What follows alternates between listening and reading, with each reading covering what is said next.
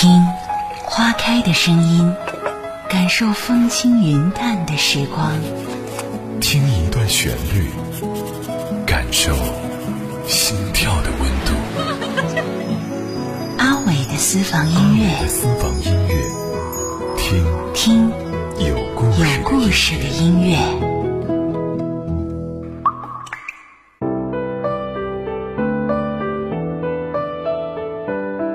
比我更热爱生活的人，不需要奢华，只需要窗台边用旧的书桌、一盆四季常绿的吊兰，还有几首动听的音乐，一支顺手的铅笔。比我更喜欢光阴的人，跟随着我寸步不离，借我的名字，星期六写信；借我的性别，星期天约会；借我的声音，星期一又要去上班。高兴时选好最佳的角度，把我矮小的身子绘成一个巨人。怨气时，故意在一堵破损的墙上将我拦腰折断；悲伤时，他也是那么无助，甩给我一脸冰凉的泪水。有时他也扛不住感冒发烧说的胡话，像我一样有气无力的躺下，把同年同月同日生的两个人叠在了一起，仿佛我天生就是主人，他好像历来就是奴仆，多么羞愧！我从未主动向他低过头，从未主动与他握过一次手。